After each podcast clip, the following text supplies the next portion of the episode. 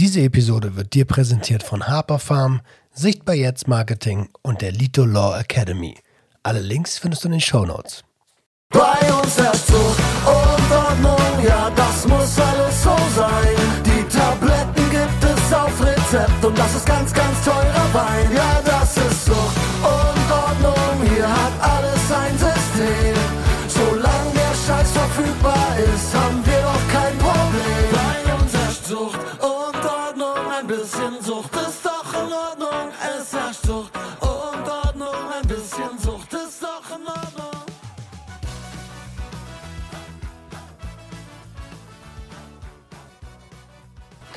Einen wunderschönen guten Tag und herzlich willkommen zu einer neuen Episode Sucht und Ordnung, deinem Podcast für vorurteilsfreie Aufklärung über psychotrope Substanzen, Drogenpolitik und Konsumkompetenz. Und wie immer bin ich nicht allein. Heute habe ich die liebe Nadine Primo zu Gast.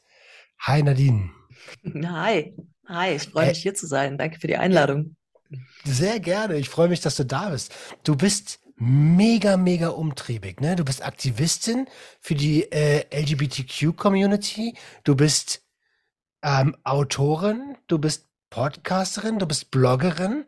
Du bist Speakerin. Und du bist Model. Habe ich irgendwas vergessen? Äh, nein, da hast du tatsächlich alles aufgezählt. Ja, stimmt. Ist mir noch gar nicht so aufgefallen, aber im Arbeitsumtext wirklich, wirklich so umtriebig. Du hast recht. Ist dort vielleicht die erste Konsumstörung, die sich so anbahnt? Also, Och Gottchen. Das würde ich jetzt nicht direkt behaupten, aber wer weiß, worauf wir hier noch im Verlauf des Gesprächs stoßen. Super.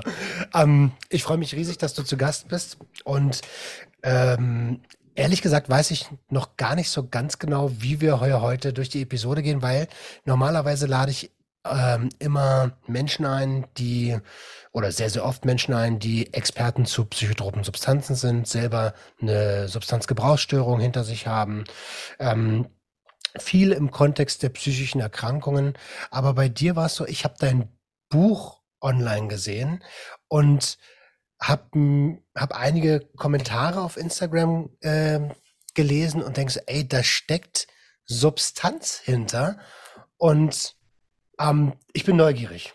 Und dann sind wir irgendwie so in den Austausch gekommen und haben gesagt, okay, lass mal eine gemeinsame Episode machen. Genau, du sagst es, so war das.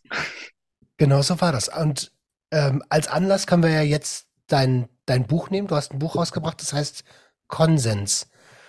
Genau, mein Buch äh, Konsens ist sexy von persönlichen Grenzen und weiblicher Lust. Und da äh, ja, geht es eben, wie der Titel schon sagt, ganz, ganz viel um Grenzen, um Grenzerfahrung, vor allem um Grenzüberschreitung. Und ähm, ja, ich meine, Drogen, das ist ja auch ein Thema, wo es sehr, sehr viel um Grenzen testen geht oder um Grenzen, die man ja eben versucht, mittels eines Stoffs zu überschreiten. Und äh, ja, dementsprechend ist das Thema auch in dem Buch äh, sehr präsent aber ja, auf, auf zwei verschiedenen Ebenen sozusagen. Ne? Also zu Drogen gehören für mich beispielsweise auch legale Drogen, Stichwort Medikamente, ne? die ja letztlich auch ein, ein Heilsversprechen abgeben. Und ähm, ja, da eben im medizinischen Kontext, weil ich da persönlich einfach ein paar nicht so coole Erfahrungen gemacht habe, Stichwort ja, Übergriffigkeit von Ärzten, auch gerade was Medikamentverschreibungen angeht, wo gar nicht genau irgendwie hinterfragt wurde, so wie gut ist das jetzt für die Patientin, ne? Aber dazu, da Mhm. kommen wir bestimmt später drauf. Und dann, ja, eine andere Sache, warum mir das Thema einfach so unglaublich wichtig ist. Ich habe selber jahrelang im äh, Nachtleben gearbeitet, also in ganz vielen verschiedenen Positionen, ne? sei es irgendwie an der Theke oder als Veranstalterin oder als äh, Artist Care oder sei es irgendwie an der Kasse vorne. Also was ich damit sagen will, so letztlich, ich habe alle Stationen irgendwie mitgekriegt, mitgemacht, dementsprechend unglaublich viel Zeit mit Feiervolk verbracht und dass da nun mal auch sehr, sehr viele Substanzen oft mit im Spiel sind. Das, ja, muss ich jetzt nicht sagen, das wissen wir alle. Was? Was? ja, ne? Das äh, Ähm. einfach mal so vorneweg als Intro, warum ich dachte, über dieses Thema, da muss ich jetzt auch noch mal was schreiben. Ja, super, super, super nice. Ich gehe mal ganz kurz erstmal nur auf den Titel deines Buches, Konsens. Wenn wir uns ähm, Europa, äh, die Welt, Europa und Deutschland anschauen, wie viel gesellschaftlichen Konsens haben wir deines, deiner Meinung nach? Ähm, ja, ich würde mal sagen, nicht allzu viel, weil letztlich werden die Entscheidungen, die dann sozusagen ein Narrativ vorgeben, immer von wenigen getroffen, die jetzt nicht zwangsläufig den Überblick darüber haben, was eigentlich so ja, Sache ist letztlich. Und von daher kann eigentlich kein gesellschaftlicher Konsens herrschen, weil dann müssten ja alle gehört werden. Hm.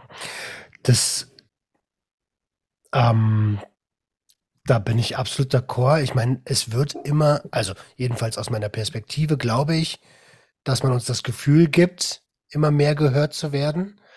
Wenn ich dann aber sehe, was ähm, für Umsetzungen versucht werden, dann erkennt man doch oft, dass, dass die Leute nicht so ganz kapiert haben, worum das geht. Egal, ob das jetzt bei psychotropen Substanzen oder bei ähm, der Freiheit der sexuellen Individualität ist.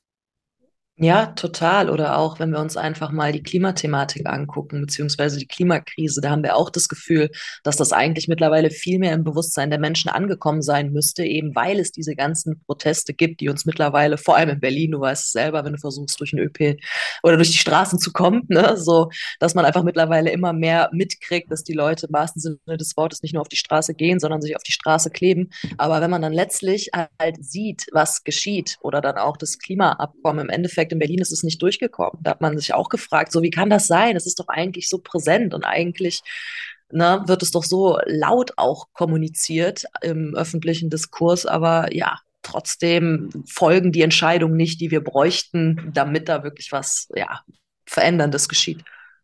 Hm. Also tatsächlich in ganz, ganz, ganz, ganz vielen Themengebieten. Ähm, ich ich habe dann immer das Gefühl, Politik ist entweder nicht interessiert oder komplett überfordert oder eine Mischung aus beidem. Ähm, äh, oder, und das wäre eigentlich die Antwort, die am uncoolsten ist, durch und durch korrupt. Ja, also ich habe mal eine Zeit lang in Brüssel im Parlament gearbeitet äh, während meines Studiums und habe da auch recht viel mitgekriegt, Stichwort Lobbyismus und so. Deswegen würde ich jetzt ähm, deine letzte These, sie ist einfach nur korrupt, gar nicht mal äh, ausschlagen, im Gegenteil. Aber ähm, ja, definitiv gehört da auch ein gewisses Maß an Überforderung zu und Unwissen. Das dürfen wir einfach auch nicht vergessen, weil dadurch, dass viele Posten gefühlt einfach nur aufgrund irgendeiner Vetternwirtschaft vergeben werden, wo es jetzt gar nicht drauf ankommt, hat die Person jetzt wirklich die Kompetenz, die es braucht. Ne? Also ich meine, allein Stichwort Drogenbeauftragte. Was hatten wir da zuletzt für Menschen sitzen, ne? die dann, ich sage hier, Marihuana ist kein Brokkoli, bestes Beispiel. Ne? Also es sind halt wirklich dann da du halt wirklich das Gefühl, okay, warum setzt ihr Leute dahin, die äh, stolz darauf sind, dass sie noch nie in ihrem Leben gekifft haben? Und das ist okay, dass sie stolz darauf sind. Ja, aber dann versuch nicht, diese Debatte zu verstehen und für zig Millionen andere Menschen zu entscheiden.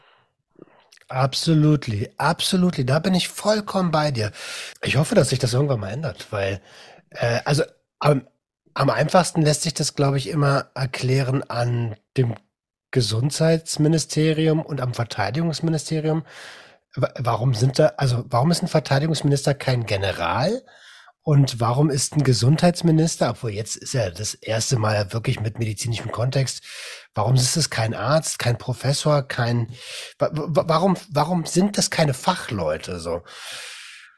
Hm. Ah, aber das war eigentlich nicht Thema der, der heutigen Episode. Ja, aber das sind trotzdem wichtige Fragen, die wir alle nochmal ins Bewusstsein rücken sollten. Aber ja, das sind leider auch die Fragen, die wahrscheinlich viele von uns, mich auf jeden Fall, am Ende des Tages auch oft einfach frustriert zurücklassen, weil ich dann halt echt das Gefühl habe, so, okay, was muss denn jetzt irgendwie geschehen, damit dieses Thema einfach irgendwie eine vernünftige Art von Aufmerksamkeit kommt? Und da behaupte ich mal, ja, was heißt behaupte ich mal, so weit will ich jetzt gar nicht gehen, aber ich finde einfach mittlerweile, dass es ganz cool ist, auch gerade auf Social Media. Ich meine jetzt allein, ne, ich beobachte ja auch deine Arbeit und so, dass man da einfach, ja, da die Möglichkeit hat, ne, ja, danke dir an dieser Stelle, sich wirklich auch einfach mal angemessen mit dem Thema Sucht auseinanderzusetzen und auch differenziert, indem man eben Betroffenen zuhören kann, indem man ExpertInnen äh, zuhören kann, ne, aber wie gesagt, einfach Leute, die Ahnung davon haben. Fertig. Und das ist wichtig. Ja.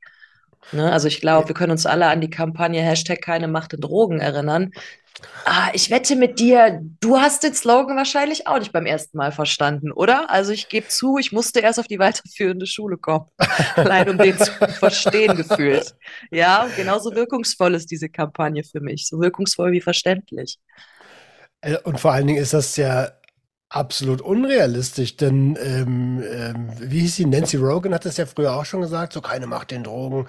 Ey, wenn es so einfach wäre, sag einfach nein. Also wenn es so einfach wäre, Ja, bei und wir und wir nur annähernd auf Substanzen vorbereitet werden würden, dann würde es doch gar nicht so viele Menschen mit Konsumstörungen geben, mit psychischen Erkrankungen geben. Und das fängt ja viel, viel früher an. Also meine, eine meiner, meiner großen Thesen ist, dass Konsumstörungen, egal ob stoffgebunden oder ungebunden, eigentlich ein Überkompensationsmechanismus für ein, für ein Trauma ist. Trauma jetzt nicht im Sinne von Krieg, ähm, sexuellen Übergriffen, äh, Gewalterfahrungen, sondern wirklich im wörtlichen Sinne seelische Verletzungen. ja, total. Vor allem, das können ja auch schon Verletzungen sein. Da schreibe ich zum Beispiel auch in meinem Buch recht viel drüber, die in ähm, ja in frühkindlichen Zeiten passiert sind. Ne? Also das sind wirklich so ganz äh, einfache Sachen, sage ich jetzt mal, ne? so frühkindliche narzisstische Bedürfnisse. Äh, das Kind schreit, die Mutter ist überfordert, kann es nicht beruhigen, sie kommt nicht, sie hilft nicht, einfach weil, warum auch immer, es funktioniert nicht in dem Moment. Ja, und das, was einfach in dem Gehirn des Kindes sozusagen hängen bleibt, ist ja schon so dieses so, boah, ne, da ist irgendwie ein Gefühl, ein ganz schlimmes und das kann nicht gedeckelt werden, da kann nicht mit umgegangen werden und ich bekomme quasi keine Hilfe, ne? Und allein aus sowas, da können halt, also gerade Depressionen, die können dort ihren Ursprung haben. Ich sag, also, ne, das ist ganz wichtig, weil ich bin, wie gesagt, keine Medizinerin. Ich maße mir hier nicht an zu behaupten, zu wissen, dass das dann immer die Konsequenz ist. Ich sage einfach nur, dass ich sehr, sehr viel recherchiert habe, gerade auch im Kontext Depression und Drogensucht, ne, weil das eben auch etwas ist, wo ich teilweise auch aus äh, persönlichen Erfahrungen spreche. Und das fand ich unglaublich spannend, halt zu lesen, wie viel Drogenkonsum letztlich damit zu tun hat, dass man versucht, sich seine frühkindliche Gefühlswelt eigentlich wieder zu holen, ne? Also die man so als Kind nicht ähm, genug leben konnte.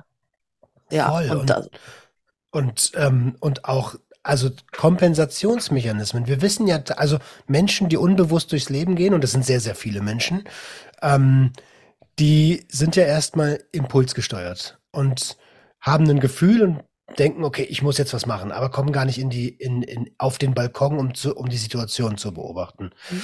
Ähm, und ja, wenn du dann nicht gelernt hast, mit Gefühlen umzugehen, wenn du dann ähm, den tiefen Glaubenssatz in dir trägst, ich bin nicht richtig oder ich darf eigentlich gar nicht auf diesem Planeten sein, ich bin falsch, dann geht das ganz schnell in überkompensatives Verhalten. Mhm. Total. Nächstes Beispiel Diskriminierungserfahrung. Ne? Also in dem Buch ist zum Beispiel auch ein Kapitel, wo es ausschließlich darum geht, wie der Status der queeren Community, äh, der mentale Status der queeren Community ist. Ne? Also quasi mentale Gesundheit.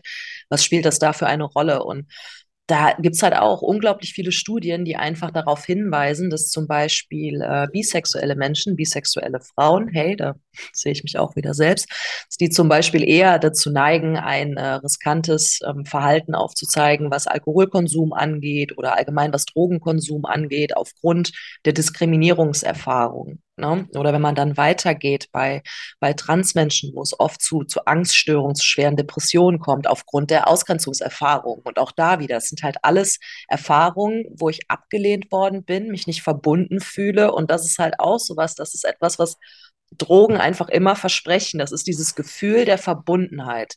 Mit was ist ja letztlich egal, ob du dich danach mit dem Planeten, mit dir selbst oder ja, mit dem Stoff halt, aber du fühlst dich auf einmal verbunden. Mhm. Ne? Mhm. Wow. Ey, du hast äh, gerade gesagt, ähm, da kann ich so ein bisschen aus eigener Erfahrung sprechen äh, beim Thema Depressionen. Ähm, bist du äh, selbst Betroffene oder ähm, wie, wie, wie, wo kommt die Erfahrung her? Ich bin selber phasenweise von depressiven Verstimmungen betroffen, also wo ich wirklich auch dann aktiv gegenarbeiten muss, weswegen ich auch schon in Therapie war, beziehungsweise wenn ich merke, dass ich da einfach in Strudeln bin, wo meine, sage ich mal, Mechanismen, die ich erlernt habe äh, durch Therapien, wenn die nicht mehr greifen, mir dann quasi auch wieder Hilfe zu holen. Und ähm, ja, ich kenne zum Beispiel auch gerade in diesen dunklen Phasen dieses Gefühl, ja, mich nicht mehr verbunden zu fühlen, aber nicht nur nicht mit meinen Mitmenschen, sondern auch mit mir selbst nicht. Da komme ich jetzt auf das zu sprechen, was du gerade mit dem Unbewusst äh, schon so ein bisschen angeteasert hast. Na, genau, das ist halt auch das Ding, durch dann ja Rausch auch letztlich ähm, ja das Gefühl zu haben, wieder was überhaupt zu fühlen, also sich mit sich selbst irgendwie verbunden zu fühlen, weil so eine Depression, die äußert sich bei vielen Menschen eben auch sehr oft in einem ganz starken Taubheitsgefühl ja, und deswegen Drogen und Depression, ja, ist schon eine gefährliche Mischung, aber auch eine, die ich wirklich sehr, sehr oft mitbekommen habe. Und äh, also auch bei anderen, ne, wenn ich irgendwie so mit anderen Leuten spreche. Ja, und es auch selber eben bei mir bemerke, dass ich dann definitiv anfälliger bin, dass ich Bock habe irgendwie auf Rausch. Ob ich das dann mache oder nicht, sei mal dahingestellt, aber die Lust ist da. Mhm. Also gerade in depressiven äh, Episoden, ich glaube, das brauchen wir äh, doch, das müssen wir sagen, aber es ist eigentlich logisch, ähm, gerade in depressiven Episoden, gerade wenn man nicht ähm, bei sich selbst ist, ist Konsum äh, ehrlich gesagt die schlechteste Motivation, um sich wieder besser Total. zu fühlen. Total, genau. Das ist ganz, ganz wichtig. Man denkt in dem Moment, boah, äh, das hilft mir jetzt, weil dann fühle ich, fühle ich kurzzeitig wieder etwas. Aber langfristig gesehen ist es das Schlimmste, was du machen kannst, weil du haust dir damit letztlich so das bisschen Serotonin raus, was vielleicht noch da ist und nicht von der Depression aufgefressen wurde. Deswegen, ich sage immer, der Downer kommt bestimmt. Das darf man nicht vergessen, ja. Voll. Und ähm, ja, und ich bin sehr, sehr froh, dass wir als Gesellschaft immer mehr über psychische Erkrankungen sprechen. Es sollte für mich, also aus meiner Perspektive, sollte das genauso normal sein ähm, wie jede andere äh, körperliche Sache, die wir haben, wenn wir zum Arzt gehen. Genauso normal sollte das in den nächsten Jahren sein, zu sagen, hey, okay, ich habe einen Therapeuten und du solltest dafür nicht mehr schräg angeschaut werden. Ähm, das wünsche ich mir, wünsche ich mir auf jeden Fall von, von tiefstem Herzen, ähm, weil Menschen dann auch ja eher bereit sind, sich helfen zu lassen. Ne?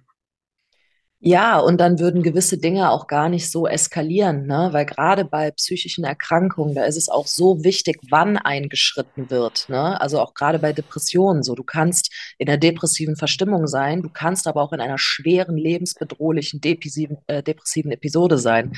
So, das ist halt einfach, ne?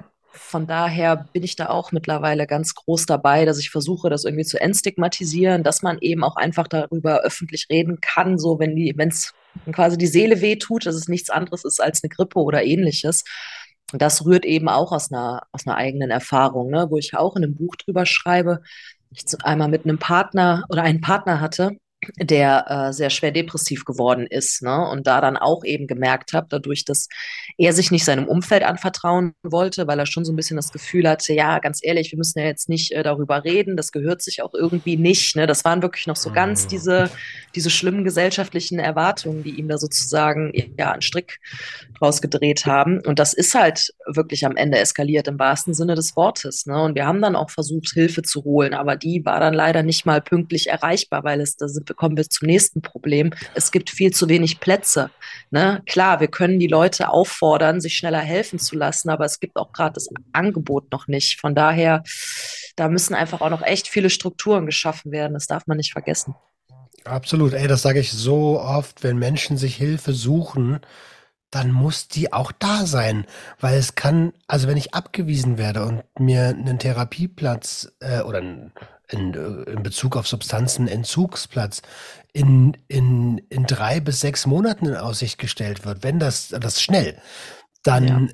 ähm, dann kann das zu spät sein. Dann komme ich, dann erfahre ich das Gleiche, was ich immer erfahren habe. Wieder Ablehnung. Und jetzt habe ich mir all meine Kraft zusammengesucht, raff mhm. mich auf und versuche, mir Hilfe zu holen. Und dann werde ich abgewiesen. Ey, was mhm. ist denn das? Mhm. Oh, ja, Mann. das. Und, und, und, ähm, Hast du, hast du noch Kontakt zu dem Lebenspartner? Ähm, nö, nicht mehr aktiv. Aber ich weiß, dass es ihm gut geht, das höre ich über andere, aber dass, dass noch andere unschöne Dinge passiert. Das steht aber auch alles in dem Buch. Das lasse ich jetzt einfach mal so hier als kleinen Teaser stehen. Ähm, aber ja, ihm mittlerweile geht es ihm gut. Okay, Link, Link ist unten in den Show Notes, Leute. Gönnt euch das Buch. Ähm, ich weiß, dass du psychotrope Substanzen konsumierst, denn ich habe gehört, dein Lieblingsmoment ähm, ist es am Morgen, sich ans Fenster zu setzen und einen Kaffee zu trinken. Welche Erfahrung hast du denn selbst schon mit psychotropen Substanzen gemacht und wie bist du, ähm, wie bist du dem Thema überhaupt äh, äh, gegenüber aufgeschlossen? Oder halt nicht? Mhm. Mm, ja, die Sache ist, ich reagiere tatsächlich sehr äh, empfindsam auf Koffein. Das heißt, ich habe so morgens meine ein, zwei Kaffee, die ich so sehr mit Genuss trinke, all das, weil das für mich aber auch so ein Ritual irgendwie ist. So, ich mag diesen Geschmack einfach morgens super gerne. Ich mag es mir den Kaffee zuzubereiten und dann genau, ne, eben am Fenster zu sitzen und den in Ruhe zu trinken. Aber ansonsten, zum Beispiel über den Tag verteilt, äh, ich Energy Drinks brauchst du mir gar nicht geben. Da kriege ich äh, Herzrasen und schlafe die nächsten zwei Nächte nicht. Und auch bei Tees oder so, nee, da bin ich echt, ähm, da bin ich tatsächlich sehr, sehr sober unterwegs. Ich lebe auch vegan und so, alles immer sehr, oh, cool. sehr natürlich, wenig aufputschend, was aber einfach daran liegt, weil ich ähm, ja sehr viel in meinen kreativen Prozessen drin stecke. Ich sag's mal so, sehr viele verschiedene Projekte laufen habe, wo ich dann keine Ahnung hier ein Konzept schreibe, da einen Beitrag, da eben noch ein Video produziere und dann bin ich eh meistens schon so hibbelig irgendwie, mhm. ne, dass ich dann vermeide, irgendwie noch Dinge zu konsumieren, die mich irgendwie aufkratzen oder, sag ich mal, meinen Geist zu extrem beeinflussen. Ne? Von daher, ja, nicht allzu aufgeschlossen. Okay, also ähm, Koffein als, äh, als Substanz. Ähm, wie, wie sieht es mit dem, also das große Thema, wenn es um, um, um, um Drogen im weitesten Sinne geht, in Anführungsstrichen, ist ja immer, ähm, ist ja immer Cannabis, aber auch, ähm, aber auch einfach Tabak, also Zigaretten rauchen und sowas. Hast du da Erfahrungen gemacht? Das ist schon ein bisschen an meiner Stimme. Ähm, ja, so, so Zigaretten. da haben wir, da haben wir was gemeinsam. Ja, ich wollte gerade sagen, also so ab und zu rauche ich auch mal. Allerdings, ähm, also ich habe früher eine Zeit lang äh, regelmäßig geraucht, also schon täglich. Wobei, wenn ich äh, teilweise sehe, was gerade auch so bei Ärzten irgendwie als Durchschnittswert angesehen wird, dann war es immer noch sehr wenig. Also wenn ich mal eine Zeit lang meine vier, fünf Zigaretten am Tag geraucht habe, dann war das, war das viel, sag ich mal. Aber so generell, ich ich mag das so als, als Entspannungseffekt. Also gerade zum Beispiel auch in Kombination mit Cannabis. Ne? Also ich gehöre so zu der Fraktion, ich rauche eher ein Joint, als dass ich ein Bier trinken würde. Und dann äh, genieße ich auch diesen Tabakkonsum, ne? weil ich könnte ja auch pur rauchen. Aber mhm. trotzdem, so dass das schmeckt mir dann schon. Aber es ist nicht so extrem, als dass ich das Bedürfnis hätte, irgendwie tagsüber ständig Zigaretten zu rauchen. Ne? So das wiederum nicht, weil dafür finde ich, riecht es dann auch irgendwie zu unangenehm und man merkt es dann irgendwie auch schnell an den Fingern. Also ja, sobald die Dinge irgendwie zu viel Einfluss haben, werden sie auch wieder unattraktiv für mich. Ja. Ja, das äh, finde ich total. Ähm, also so eine Sachen lerne ich, habe ich jetzt erst in den letzten drei Jahren gelernt. Ne? Vorher war, vorher war ja mein Leben. Also ich war mir nicht viel wert, aber es klingt so, als ähm, als hast du deinen Selbstwert ähm, gefunden und, ähm, und, und bist dir durchaus bewusst, was du selbst wert bist. Also ich sag mal so, ich habe irgendwann gemerkt, dass ich nicht unsterblich bin, weil ich hatte definitiv auch die Phasen, gerade ich hatte eben schon mal angeteasert, dass ich längere Zeit im Nachtleben gearbeitet habe. Also glaub mir, die Phasen hatte ich auch, wo ich alles Mögliche probiert habe, die Nächte durchgemacht habe, äh, wo es nicht wild genug, nicht hart genug, nicht laut genug sein konnte auch, ne? Allein schon, weil ich ein unglaublich neugieriger Mensch bin und die Dinge auch einfach immer selbst erfahren, selber spüren wollte. Ne? Also wenn mir irgendwie im Fernsehen gezeigt wurde, wie ein Trip wahrscheinlich aussehen wird, dann war, nicht, war ich danach nicht abgeschreckt, sondern ich habe mir gedacht, hm, das will ich selber erfahren. Ne? Also einfach, ja, Und dann kam einfach irgendwann die Erkenntnis, ja, du bist nicht unsterblich. Das liegt aber auch einfach daran, weil dann auch hier und da mal ja ein blöder Unfall passiert ist, ne, der mir dann auch einfach gezeigt hat, so, ey, das geht nicht, ne? Du musst einfach auch mal einen Gang zurückschalten. Also gerade im Kontext feiern dann. Ich meine, kennen auch viele von uns. Beim ich glaube, viele Genau, das war dann quasi so, ähm, ja, morgens einfach. Ne? Es war dann im Endeffekt alles zu viel, die Nacht zu lang, zu wenig Schlaf, zu wenig getrunken und dann, äh, ja, halt einfach zusammengeklappt, ziemlich blöd aufgekommen und ja, das äh, stand mir dann im wahrsten Sinne des Wortes mehrere Wochen ins Gesicht geschrieben. Und das war einfach so ein Denkzettel, wo ich gemerkt habe, so, pff, okay, krass, ne? Also grenzenlose Freiheit genießen schön und gut, aber du brauchst Grenzen, ne? Weil dafür bist du einfach auch ein zu ja, ich will jetzt nicht sagen eskalativer Mensch, aber halt einfach jemand, der gerne auch mit Grenzen spielt. Ne? So. Bist du ADHSlerin?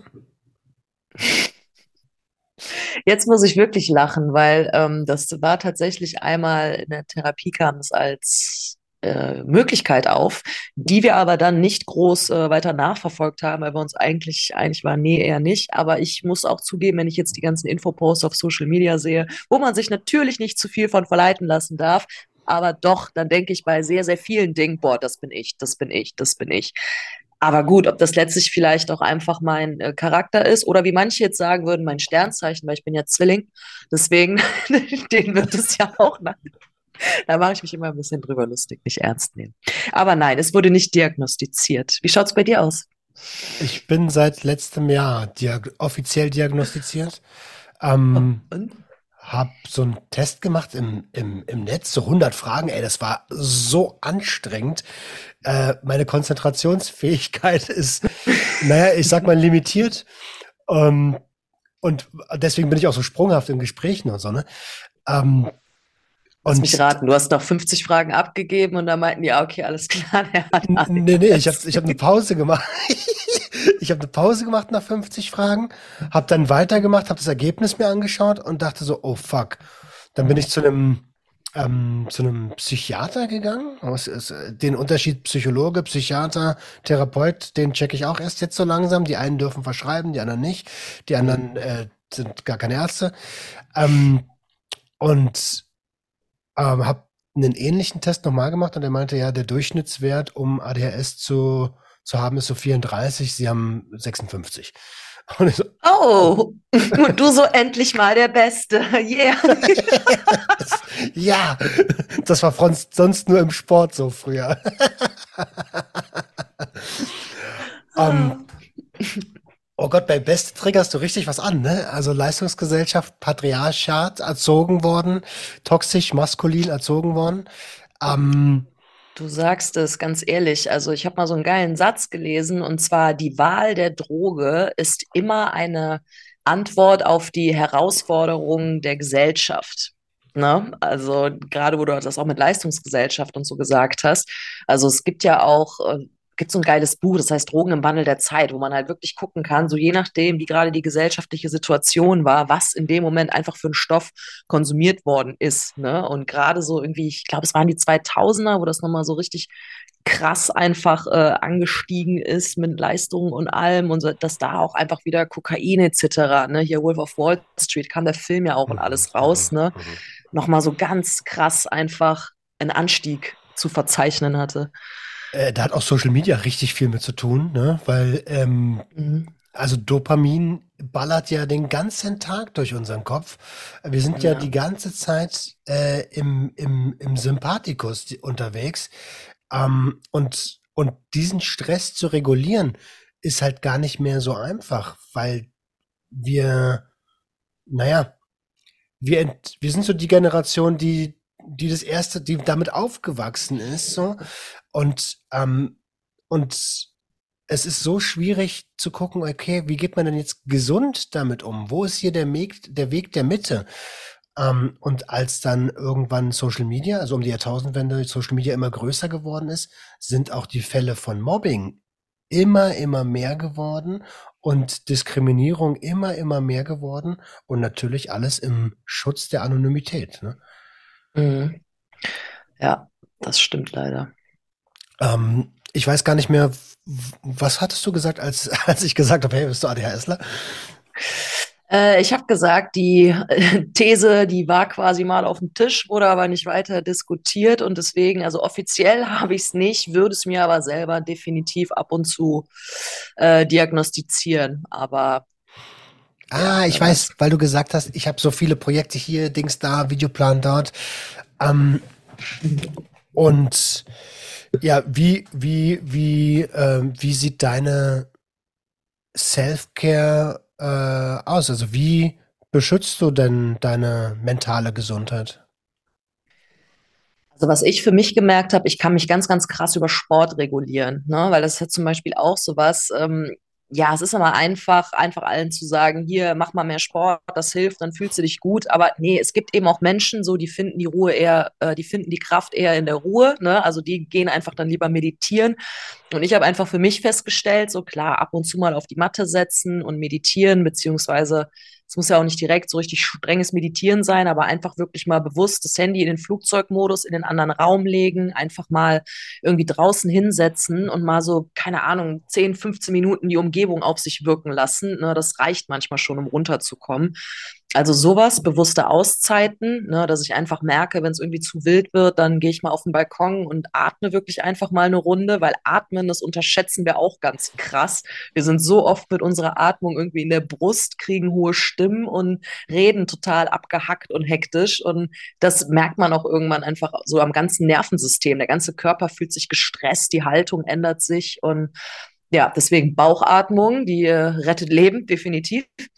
Und ja, wie gesagt, Sport. Ne? Und ich muss halt wirklich darauf achten, ähm, dass ich vernünftig schlafe.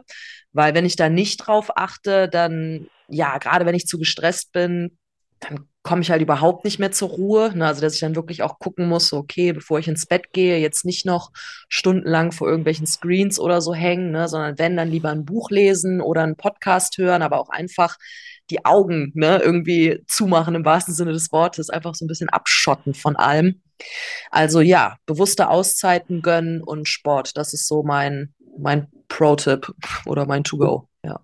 Ja, okay, ist doch, ist doch, äh, ist doch nice. Ich fand es total spannend, weil, ähm, also das sind ja eigentlich simple Basics, ne? Ja. Zu sagen, hey, ich setze mich hin, komme mal zur Ruhe, ich achte auf meine Ernährung, ich bewege mich, ähm, ich gucke, dass ich schlafe, dass ich auch vielleicht acht Stunden am Stück schlafe, ähm, die wir als Gesellschaft so komplett verlernt haben, weil wir immer diesen Druck der Anforderungen haben, irgendwie, du musst so und so hoch springen, dass du gut bist.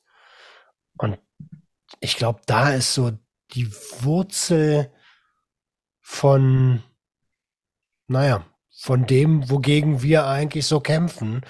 Diskriminierung, äh, psychische Erkrankungen, Konsumstörungen. Dabei könnte das alles so einfach sein. Also man könnte einfach sagen, hey, ich chill mein Leben. Ja, aber damit lässt sich leider kein Geld verdienen. Du brauchst gestresste Menschen, weil dann kannst du denen Melatonin-Spray verkaufen, damit die schlafen gehen können. Oder irgendwelche CBD-Shampoos oder was weiß ich, CBD-Kaffee habe ich auch letztens gesehen. Ne? Also das fand ich schon ein bisschen witzig. Ich dachte, okay, jetzt trinke ich quasi Koffein und CBD, um mich dann wieder runterzuholen. Ich musste mir die Beratung dann einfach geben, weil ich einmal hören wollte, wie wird dieses Ding verkauft. Und da ging es dann eben darum, ja, das ist halt für Leute, die gerne Kaffee trinken, aber kein Herzrasen haben wollen.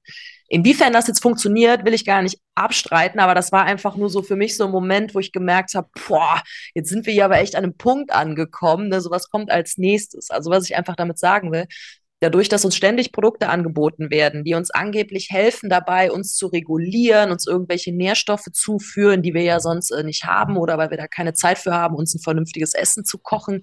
So, natürlich müssen wir irgendwann uns einfach mal wieder nur auf uns besinnen, damit wir überhaupt merken, so, ey krass, ich kann mich ja auch selber runteratmen. Ich muss ja gar nicht diese komischen äh, Chill-Gummibärchen lutschen für was weiß ich, ne? Und also mhm. allein sowas, dass wir einfach wieder viel mehr dazu befähigt werden, so das zu nutzen, was eigentlich schon in uns drin ist, um uns selber zu regulieren. Ne? Und ich meine, klar, es hat auch einen Grund, warum ich mich da so viel mit beschäftigt habe und alles, weil ich eben auch eine Zeit lang versucht habe, mich mit anderen Dingen zu regulieren. Ne? Also es gab auch Phasen, da bin ich auch ehrlich, da habe ich viel zu viel Marihuana geraucht. Da war das halt einfach so mein Ding, um mich abends runterzuholen. Ne? Wenn ich einen stressigen Tag hatte, habe ich mich abends runtergeraucht. Dementsprechend habe ich aber auch morgens wieder einen Kaffee mehr gebraucht, um überhaupt ne, wach zu werden. Das heißt, allein da waren ja dann schon zwei Stoffe dafür verantwortlich, ob ich schlafe oder ob ich aktiv bin. Also da habe ich auch schon gar nicht mehr auf meine innere Uhr irgendwie gehört. Ne? Und deswegen, das kommt dann halt durch, durch Sport, durch mal kurz innehalten. Ne? So, wenn du dich, dann fühlst du dich ja erst wieder. Anders geht's nicht. Voll, total. Ähm, du hast gerade ähm, Produkte angesprochen. Was glaubst du, welche Rolle Bildung in dem ganzen System spielt oder eben fehlende Bildung? Ich habe vor kurzem den Spruch gehört, intelligente Menschen kaufen weniger Scheiße? Okay. Mm, ja, ich sag mal so, ich glaube, also ich finde intelligente Menschen finde ich schon immer so ein bisschen schwierig, weil man kann auf viele Arten intelligent sein. Ähm, ne? Aber ich sag mal so, die hinterfragen vielleicht mehr, wie zum Beispiel das mit diesem CBD-Kaffee, ne? Also gibt bestimmt auch Leute, die jetzt, ne, die vielleicht gesagt hätten, so, ach cool, ne, probiere ich auch mal aus, äh, dass es das jetzt auch irgendwie gibt, schön. Da kam vielleicht nicht direkt der erste Gedanke, so, hä, etwas, das runterholt und etwas, das hochholen soll, zusammen. Ne? Deswegen, das könnte ich mir vielleicht vorstellen. Also so, wenn du halt nicht viel Wissen hast, dann ist es leichter, dich, ähm, ja, dich halt zu verarschen. Aber das ist immer so im Leben. Voll deswegen bin ich, ich bin für mehr Bildung im Bereich psychotrope Substanzen und Emotionen. Und ähm, du bist für mehr Bildung im Bereich ähm, sexuelle Identitäten. Wie äh, du bist ja der, du bist ja Aktivistin und ich habe vorhin den Begriff LGBTQ in, in, den Raum geschmissen und voll viele können sich da immer noch nichts darunter vorstellen. So, was machst du da? Genau, also ich sehe mich so ein bisschen als äh, Botschafterin quasi der queeren Community, ne? also quasi alle Menschen, die sich nicht als heterosexuell definieren. Ne? So breche ich das immer runter, weil ja, ich könnte jetzt auch anfangen, äh, jede einzelne Definition unterzurattern, beziehungsweise, also, ne, die quasi zu jeder Gruppe gehört. Und das ist auch wichtig, dass alle Namen nicht genannt werden, aber ich merke halt auch, dass so mehr Labels aufgemacht werden, umso mehr Leute schalten ab, wenn es äh, um die Debatte geht, weil es einfach irgendwann zu abstrakt wird. Ne? Und deswegen einige ich mich jetzt äh, quasi darauf, einfach mal zu sagen, ja, halt alle Menschen, die nicht heterosexuell sind, also eben die Queers, ne?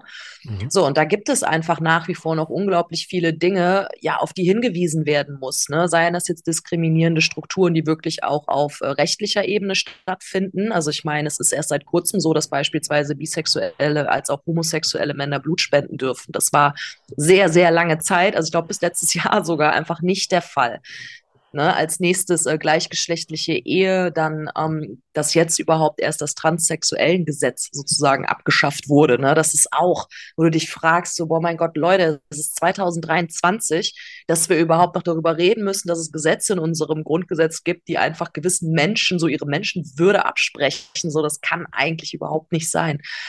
Ja, und ich bin selbst ähm, bisexuell und ähm, ja, habe leider auch äh, übergriffige Erfahrungen machen müssen, beziehungsweise Übergriffe erleben müssen, ne, wenn ich mit einer Frau in der Öffentlichkeit unterwegs war, was mich dann eben überhaupt erst auf den Trichter gebracht hat, so, boah, okay, krass, ne? Es ist einfach selbst in Köln oder in Berlin, diese unglaublich aufgeschlossenen freien Städte, so selbst hier wirst du noch angegriffen, also wirklich körperlich angegriffen, wenn du Intimitäten mit einer Frau austauschst, ne? einfach weil sich da Personen durch angegriffen fühlen. Und das finde ich halt so extrem, wenn du dir mal überlegst, wir denken immer schon, Deutschland wäre so aufgeklärt und progressiv und selbst hier ist es noch ein Problem. Dann kannst du dir ja vorstellen, in den Ländern, wo es noch viel in Anführungsstrichen schlimmer ist, aber ja, im Endeffekt, wie krass dann sozusagen die Auswüchse dort sind, die die queeren Menschen äh, erleben müssen. Ja, und das ist eben Deswegen ist das sehr, sehr wichtig für mich, dass ich da als Aktivistin darauf hinweise und quasi auch mit meinem Gesicht so ein bisschen äh, dafür werbe, weil die Leute, die stehen nun mal auf Gesichter, die stehen auf Identifikationsfiguren. Ne? Und ich merke einfach mittlerweile, dass ich auch ganz gut äh, ja, Menschen dadurch erreiche und auch helfen kann. Zumindest kriege ich das hier und da auch als Feedback auf meine Arbeit, was mich immer unglaublich freut. Ne? Also gerade auch Menschen, die sich dadurch freuen, irgendwie überhaupt out zu werden, ne? also sich zu outen. Ähm, ja, weil sie sich eben bestärkt fühlen. Ja, und dann bin ich eben letztes Jahr noch mal ganz krass so in diese Thematik äh, mentale Gesundheit eingetaucht und dann eben auch mit besonderem Fokus auf die queere Community, weil es hier eben, wie ich an, äh, eingangs schon mal angeteasert hatte, so krasse Zahlen gibt. Ne? Einfach im Vergleich zu, zu heterosexuellen Menschen ist es schon wirklich krass, wie hoch äh, die Depressionsraten, Angststörungen, aber auch Suizide, die begangen werden oder Essstörungen. Ne? Das, das ist schon wirklich extrem, was einfach nochmal zeigt, wenn du in unserer Gesellschaft nicht, Vorsicht, normal bist, also nicht hetero, hast du einfach andere Hürden, mit denen du dich in deinem Leben auseinandersetzen musst und die dir wahrscheinlich auch die mentale Gesundheit äh, nicht unbedingt kaputt machen, aber anknacksen werden. Ja, und es ist, also ich meine, es klingt so logisch, ne? Wenn du nicht du selbst sein darfst. Also eigentlich ist es das einfachste, die einfachste Regel. Wenn du nicht du selbst sein darfst, dann ist doch logisch, dass was kaputt geht. Ja. Und Eben. Ähm, ich glaube, da müssen wir sehr, sehr weit in der Kindheit ansetzen. Also ich meine, wann bin ich das erste Mal bewertet worden? Wann durfte ich das erste Mal nicht ich sein? So, das, das geht im Kindergarten los. Mhm. Ja, ähm, allein die ganzen Rollenbilder und diese ganzen leidigen Klischees, die wir immer noch äh, haben und denen wir uns unterwerfen oder unterwerfen müssten, das ist so krass. Also so Kinderseelen versauen wir eigentlich durch diese Klischees. Äh, du hast gerade, ähm, äh, sorry, dass ich jetzt gerade wieder ein bisschen zurückspringe, du hast gerade gesagt, ähm, dass, dass wir teilweise noch menschenfeindliche Gesetze haben. Und ich, ich kenne viele Leute, die wollen das immer nicht so richtig für wahr haben, ähm, mhm. weil sie auch ehrlich gesagt wenig darüber nachdenken, in welchem System sie eigentlich ähm, zu Hause sind. Wenn wir uns mal bewusst machen, um, ähm, dass Frauenrechte auch noch ein relativ neues Ding sind, so dann, dann ist es doch auch liegt es doch auf der Hand, dass wenn hier gerade erst Verständnis aufgebaut wird, und ich rede von aufgebaut, wir sind noch ganz am Anfang, wenn ich mir um anschaue, wie, wie Frauen zum Beispiel behandelt werden, wenn sie einen, einen Übergriff zur Anzeige bringen wollen oder sowas. Ne? Ähm, das ist ja eine, eine, eine mentale Tortur des Todes. Ähm, dann geht es natürlich Menschen mit, mit mit bisexuellen Neigung, Gay-Neigung, äh, queere Community, ähm, geschlechtsneutraler Identität, die sind komplett am Arsch gesellschaftlich gesehen. Ja, im wahrsten Sinne des Wortes. Ne? Also ich meine, man sieht ja auch einfach, wie krass die Übergriffszahlen gestiegen sind. Ne? Ich meine, da darf man natürlich auch nicht vergessen, dass wir jetzt teilweise erst seit ein paar Jahren überhaupt die Parameter haben, dass wir wirklich strafrechtlich auch erfassen, okay, ne, war das jetzt ähm, eben ein Verbrechen, das aufgrund äh, des Geschlechts oder der Orientierung etc. passiert ist. Aber trotzdem ist es ja schon bezeichnend, dass obwohl jetzt so viel darüber aufgeklärt wird, ne, dass trotz dessen einfach immer mehr Übergriffe passieren. Ne? Weil man denkt ja eigentlich, dass die Aufklärung dann auch dazu führen würde, dass mehr Akzeptanz irgendwie ja geschieht in der Gesellschaft, aber das ist eben oft nicht der Fall. Ne? Und da ist dann wiederum die Politik, die man auch zur Verantwortung ziehen muss, weil dann haben wir halt so äh, ganz tolle, nervige Randparteien wie die AfD etc., die halt einfach auch noch so richtig Welle machen und die dann auch wirklich anfangen, da irgendwie noch Öl ins Feuer zu gießen und irgendwie halt Minderheiten zu Feinden zu degradieren, die halt den anderen einfach nur ihre Rechte wegnehmen wollen ne? und die den guten alten Status quo in Gefahr bringen. Und ähm, ja, das ist auf jeden Fall, darf man nicht außer Acht lassen. Und deswegen freue ich mich einfach über alle, die diese Community supporten und Solidarität zeigen und äh, ja, die Welt ein kleines Stückchen mit besser machen. Weißt du, wo ich mich richtig krass erschrocken habe letztens? Also ich bin ja, ich habe ja schon mal, ich habe es ja gesagt, ich bin toxisch maskulin aufgewachsen. Mein Opa hat äh, das Familienpatriarchat äh, gehabt und ähm, ganz, ganz, ganz crazy. Und ich habe ich hab immer gedacht, hey, weißt du, äh, ich bin schon ein bisschen weiter, was ja auch der Fall ist. Aber ich wurde auf den Boden der Tatsachen zurückgeholt, als letztens jemand meinte, alle Männer sind potenzielle Täter. Und da war okay. ich so, ich war so, ich, alles in mir drin hat sich gewehrt, weil ich dachte, hey, ich bin doch jetzt schon nicht so scheiße, wie, äh, wie die Generation, die mich aufgezogen hat. Und habe richtig körperliche Reaktionen gemerkt. Ich musste heulen ohne Ende. Und dann sind mir Situationen hochgekommen, die mir gesagt haben, ja, das stimmt. Alter, da hast du jemanden sehr plump angemacht. Das könnte man als Übergriff zählen. Da, äh, da hast du nicht gelernt, wie man respektvoll ähm, mit dem Gegenüber umgeht. Da hast du es gemacht, hier hast du es gemacht, da hast du es gemacht, hier hast du es gemacht. Und da, Alter, das hat, war so ein Schlag in die Fresse, ne? Mhm. Ähm, und also ich kann aus, aus dieser Erfahrung heraus nur jeden animieren zu sagen, hey, hinterfragt euch selbst und, und, und hinterfragt euch, warum solche Äußerungen, die eigentlich niemanden wehtun, die eigentlich nur Freiheit für das Gegenüber bedeuten, warum das eine Abwehrhaltung in euch auslöst. Ja, dem ist nichts hinzuzufügen. Ein sehr, sehr schöner Aufruf. Und ja, erwachen lohnt sich. Das tut auf jeden Fall erstmal weh. Ich meine, das geht uns Frauen nicht anders, weil es gibt auch sehr viele Frauen, und da habe ich auf jeden Fall auch mal zugehört, die das auch am Anfang nicht wahrhaben wollten, dass da einfach noch so krasse, ja, sexistische Strukturen irgendwie herrschen. Und dann, wenn du das quasi begreifst, ne, dass du zum Beispiel jetzt aus Frauenperspektive mehr Opfer bist, ich sage jetzt Opfer bewusst in Anführungszeichen, als du es dir vielleicht äh, eingestehen willst, einfach weil es dir auch Sicherheitsgefühl nimmt. Aber trotzdem, ne, wenn wir uns letztlich die Zahlen angucken, also ich meine, aktuell ist es, glaube ich, aktuell so, in Deutschland ist es, glaube ich, aktuell so, dass jeden zweiten oder dritten Tag eine Frau von ähm, ja, ihrem Partner oder Ex-Partner umgebracht wird oder beinahe umgebracht wird. Und überleg mal, also das ist krass. Und wenn wir uns dann irgendwie noch auf Übergriffe oder Vergewaltigung beziehen, dann sind wir bei ein paar Stunden passiert jeder Frau, äh, einer Frau etwas. Ne? Und die Zahlen, die kann man nicht außer Acht lassen. So, das, das ja, ist einfach ein Fakt. Punkt. Alle 90 Stunden, glaube ich, habe ich irgendwie gehört. Alle 90 oder 93 Stunden. Einen, ja, dann wären es ja alle drei Tage. Ja. Ey, das ist boah, erschreckend.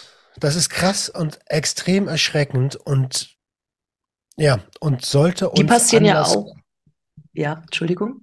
Und, soll, und sollte uns Anlass genug sein zu sagen, hey, ich will was ändern, ich will anders sein, ich will die Scheiße nicht mitmachen.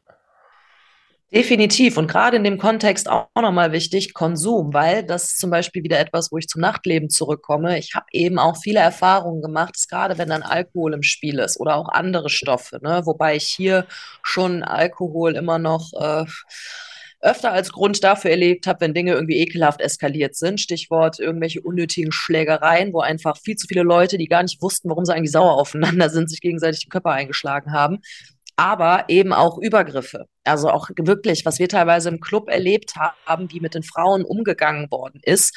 Und dann wurde halt hinterher auch immer der Alkohol oder irgendwas anderes ne, als Erklärung genommen. So, oh ja, sorry, ne, ich war, pff, war gestern mal wieder voll drüber. Und deswegen, das ist halt auch so wichtig. Ne? So, nein, Alkohol ist keine Ausrede für Scheißverhalten. Und wenn du weißt, dass du dazu neigst, ein Arschloch zu werden, wenn du betrunken bist, dann hör verdammt nochmal auf zu trinken. Also das ne, ist auch etwas, wo ich mir immer denke, nee, einfach nein. Äh, Alkohol ist an 70 Prozent aller Gewaltstraftaten beteiligt, ne? Also übermäßiger ja. Alkoholkonsum.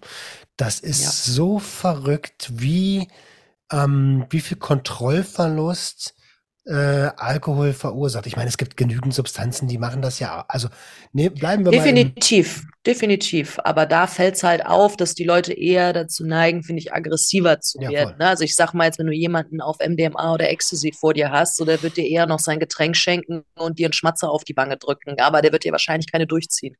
Also ja. ne, das meine ich jetzt. Also das wird, das wird eine Weile dauern. Um, ähm, ja. Also das, und dann wahrscheinlich nur aus, ey, da kann ich dir auch ein, eine Anekdote. Ähm, ach, ach komm, ich, hau noch eine raus. ähm, letztes Silvester. Ähm, ich, mein großes Steckenpferd ist ja Konsumkompetenz. Und mhm. mittlerweile ähm, entdecke ich diese auch immer mehr und äh, bin da sehr, sehr stolz drauf, dass ich, weil ich, ich mag auch Substanzen ähm, und ich mag auch Rausch und ich bin sehr stolz darauf, dass ich einige Substanzen konsumieren kann und mich an Konsumregeln und vor allen Dingen an Konsumpausen halte, unter anderem MDMA. Silvester wurde mir ähm, was ins Getränk getan. äh, in einer überschaubaren Menge.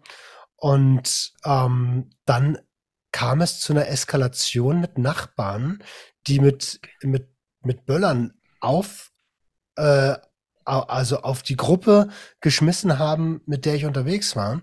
Oh, wie stressig. Voll, ey, voll. Und du und ich bin so, mhm.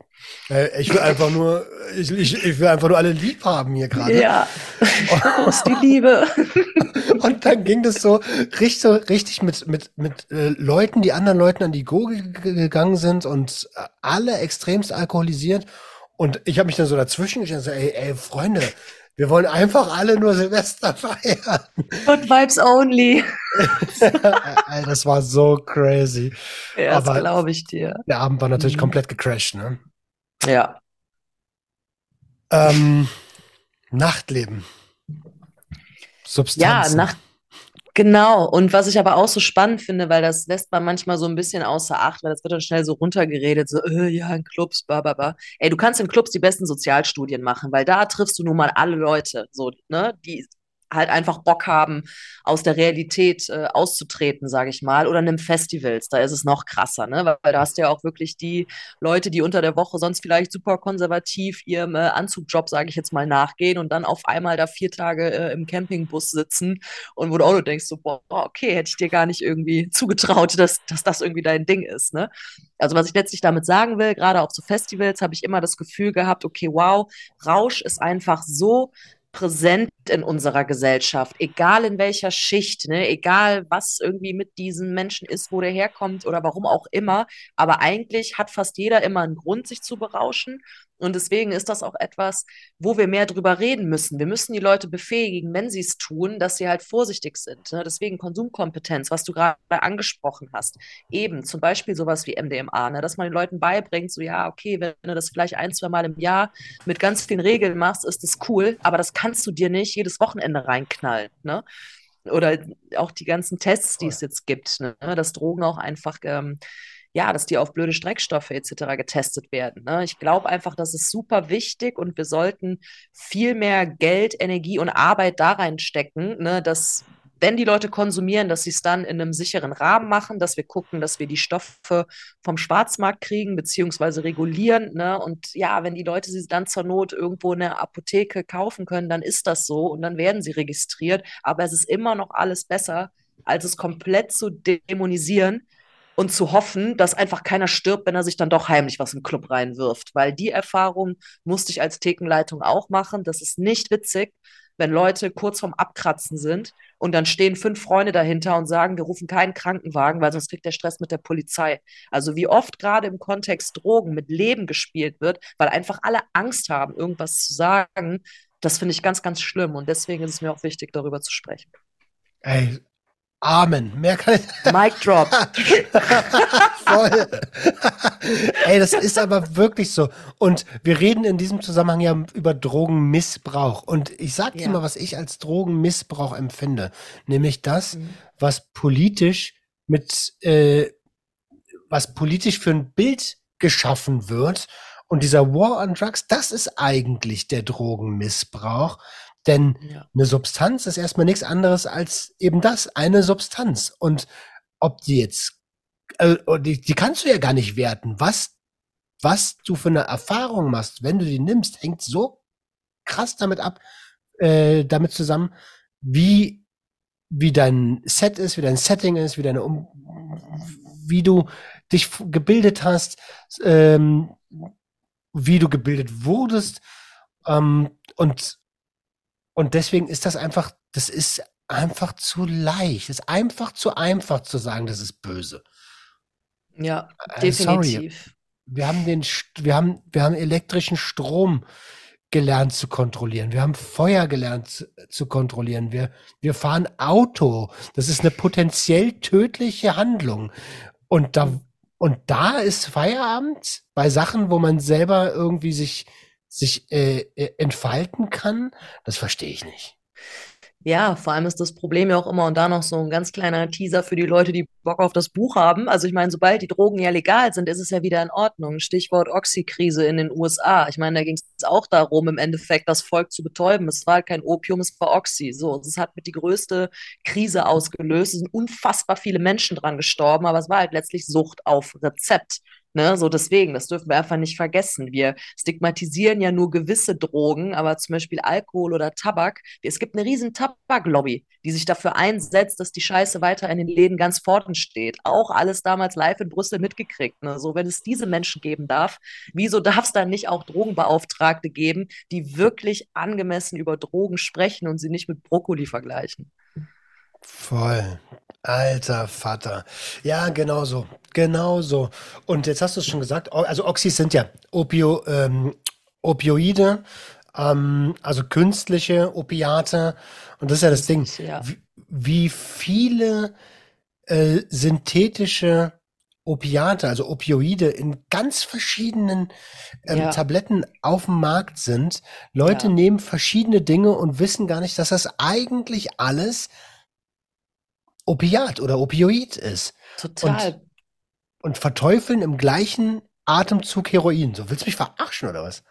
Ja, ja, ja, das ist es eben. Allein wie oft ich schon im Krankenhaus, wenn ich was wegen meinem Rücken hatte, direkt so einen ganzen Blister Tilidin überreicht bekommen habe. Hier, morgens und abends eine. Ich auch dachte ich so, ey Leute, wisst ihr eigentlich, was das für Schmerzmittel sind? Wenn ich da eine Woche morgens und abends eine nehme, dann habe ich nächste Woche Fieber und muss mich übergeben, weil ich einen Entzug habe. So, das ist, ja, Voll, voll. aber Also, gut. Äh, da bin ich voll bei dir. Medikamente werden viel zu inflationär rausgehauen, teilweise. Also, du hast vorhin den, den Punkt Depression und Depresso, äh, depressive Phasen angesprochen. Da ist es ja auch oft so, dass du Citalopram bekommst oder Escitalopram oder sowas, einen Serotonin-Wiederaufnahmehemmer. Vielleicht ähm, gibt man dir noch äh, weiß ich nicht, ein paar Schmerztabletten ähm, oder ein paar Schlaftabletten und, und ganz oft war's das schon. Ja, genau. Und wenn du Glück hast, kriegst du dabei eine Therapeutin oder einen Therapeuten, der dich begleitet. Wenn du Pech hast, darfst du das dann mit dir zu Hause alleine ausmachen, aber du bist ja ruhig gestellt. So, das ist ja der Gedanke. Ne? Also bei den Behandelnden habe ich oft das Gefühl, so nach dem Motto, wenn die Person ruhig ist, dann tut sie weder sich noch wem anders weh und dann ist ja erstmal allen geholfen. Also eigentlich ist das oft so die Variante, um den Therapieplatzmangel zu überbrücken oder zu vertuschen. Was nicht heißen soll, dass ich ein Problem mit Antidepressivum habe, bitte alle nicht falsch verstehen. Aber ich finde, man sollte ein bisschen vorsichtiger sein, wie schnell man das einfach verschreibt. Voll. Wusstest du, ähm, dass, wusstest du, was so ein Ziel, also was das ausgesprochene Therapieziel bei einer, bei einer Suchttherapie ist? Sag's mir. Wieder am Arbeitsmarkt teilnehmen zu können. Da geht's nicht um Gesundung. Es ist offiziell das Wording, das Ziel einer Drogentherapie oder einer Suchttherapie ist es, dass der Patient wieder am Arbeitsleben teilnehmen kann. Gott, ich muss gehen, ich muss weinen, sorry. Obwohl das echt jetzt. Wow. Ja, gut, das äh, sagt ja dann eigentlich alles aus. Die Person ist wahrscheinlich kaputt und musste Drogen nehmen, weil sie mit dem Leistungsdruck nicht klargekommen ist. Und jetzt ist das einzige Ziel, dass sie damit einfach wieder eine Zeit lang klarkommt. Ja, schön. Ja, oder halt auch nicht. Aber auch das ist im Wandel. Ähm, ja, ey, wir haben schon eine Stunde gequatscht. Das geht super schnell hier gerade. Der, der, die Zeit verfliegt. Ähm, ich habe ein bisschen das Gefühl, ich würde noch irgendwas fragen wollen. Ich weiß. Ah, ich doch, ich hatte einen Gedanken, ähm, wo wir noch mal eine Korrelation zwischen Substanzen und ähm, sexuellen Identitäten haben, nämlich ähm, die die plötzliche Bisexualität auf Stimulantien. Also viele Männer, du weißt, worauf ich hinaus will, ne? Ähm, Ja, erzähl.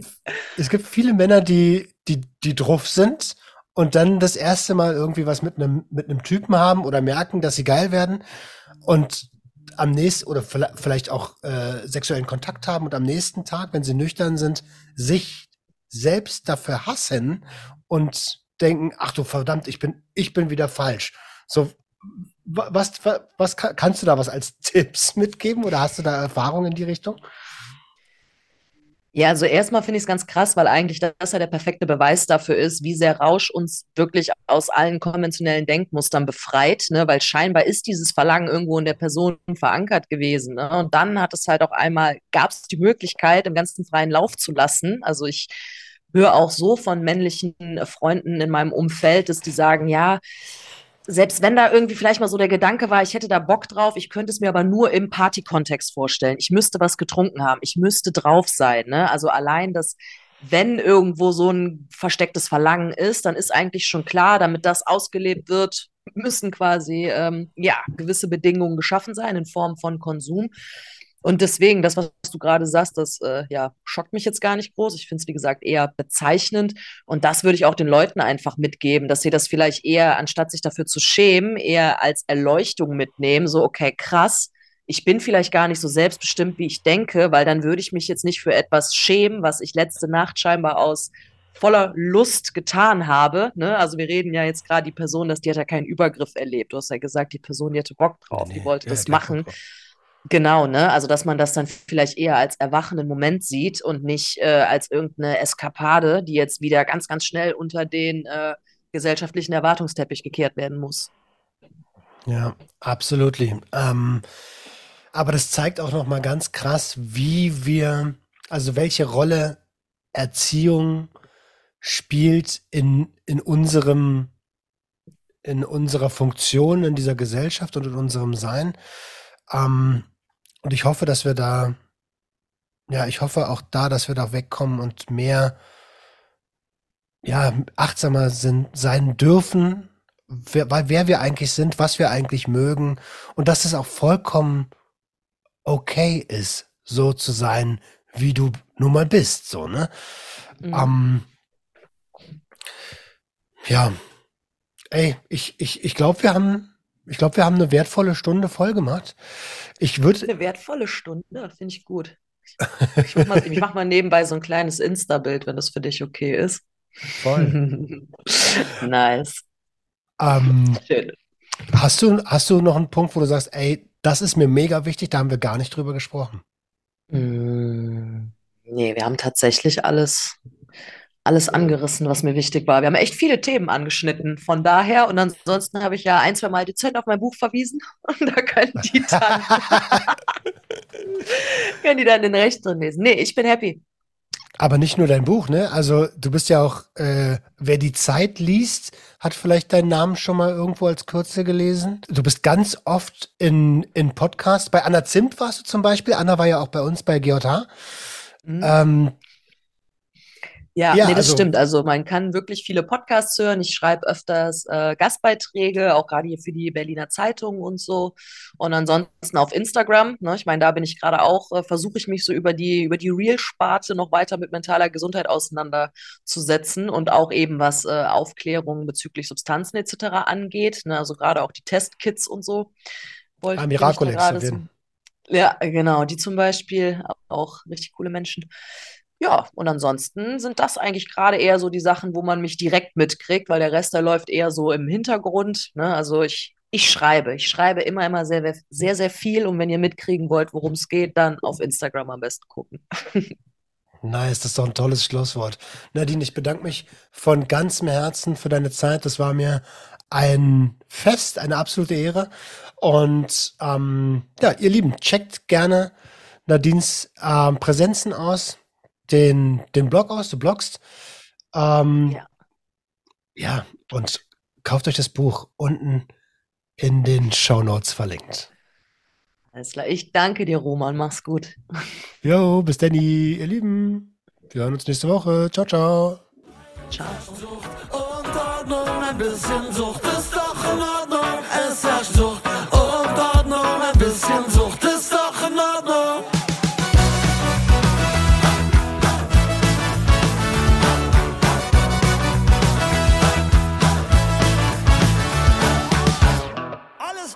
Kontrolle.